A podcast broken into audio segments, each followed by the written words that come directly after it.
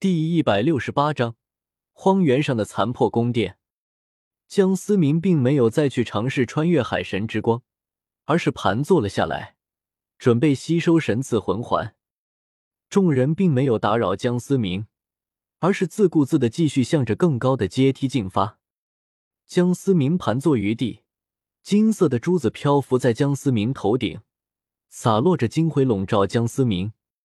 金色的珠子散发出一阵一阵光圈，冲击着江思明的身体，一股如同触电一般的酥麻感觉席卷全身。随着是 w w w 点零零 k x s 点 com 间的推移，从起初的酥麻感渐渐转变为如针扎般刺痛。江思明终于微微蹙眉，感受到了一丝不适。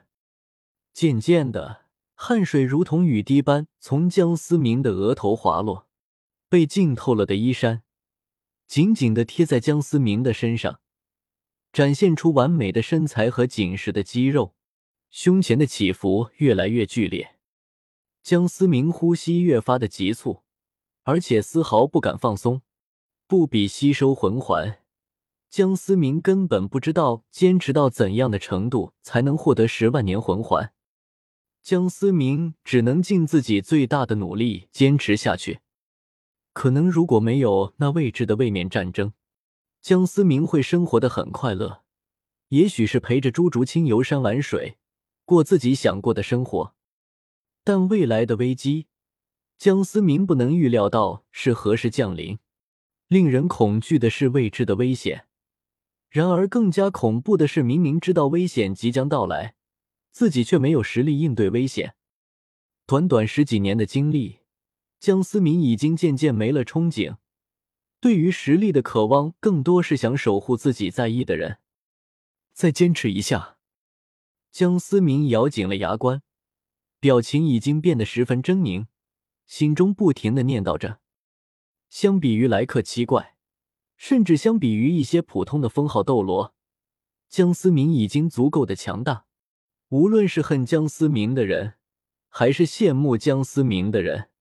无一不为江思明强大的实力和天赋所震撼，但这一切远远不够。即便成为斗罗世界的最强者，江思明也没有把握能够战胜另一个世界的位面之主。江思明不想做什么就是英雄，他只想做那个刚刚走出圣魂村，想要装逼打脸，想要泡妹子的程程思。对于江思明来说，被系统选中是一种幸运。但同样也是一种悲哀，或者说本就是一场阴谋。那些规则的制定者将被系统选中的幸运儿当做达成他们目的的工具。江思明无法猜测到自己能否在未来无尽的位面战争之中存活。如果能的话，所有的位面融合成一个最强的位面，那么在背后操纵一切的黑手会放过江思明吗？啊！一声撕心裂肺的呐喊声响彻了整个海神山，一股滔天的气势席卷而开。唐三等人不由大惊失色，纷纷从阶梯之上退了下来。此刻的江思明依旧盘坐着，诛仙四剑不由悬浮在了周身。两紫三黑和那一个猩红的第六魂环和诛仙四剑一同在江思明周身流转。江思明头顶蒸腾着丝丝黑气，散发着邪恶的气息。思明刚从阶梯上下来的朱竹清看到江思明这一幕，心中不由万分焦急，想要冲上前去，却被唐三拦了下来。竹清，冷静下来。众人皆是担心的看着依旧盘坐在那里、散发着强悍气势的江思明。大家退开！唐三厉声喝道：“戴沐白不由惊怒，对着唐三大吼说道：‘小三，你快退开！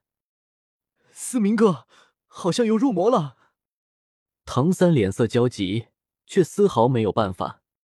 听到唐三的话，戴沐白等人不由大惊失色。一旁的水月儿和白沉香一脸茫然，不知道到底发生了什么事。江思明身上的气势不停的攀升，脸上的表情越发的挣扎。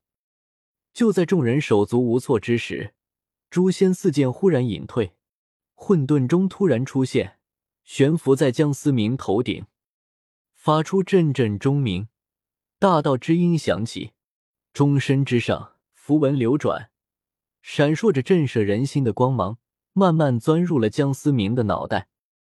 这是哪？江思明睁开的双眼，然而眼前的一切却不是海神岛的景象。而是一座残破的宫殿。江思明扫视四周，可以看到宫殿之外无尽的荒原上，到处都是残破的尸体和折断的兵器。除了荒凉和肃杀，只有无尽的孤独与悲哀。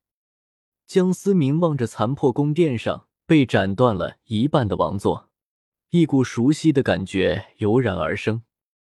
江思明不由自主的向着王座走去，如同着了魔一般。向着王座伸出了右手，思明。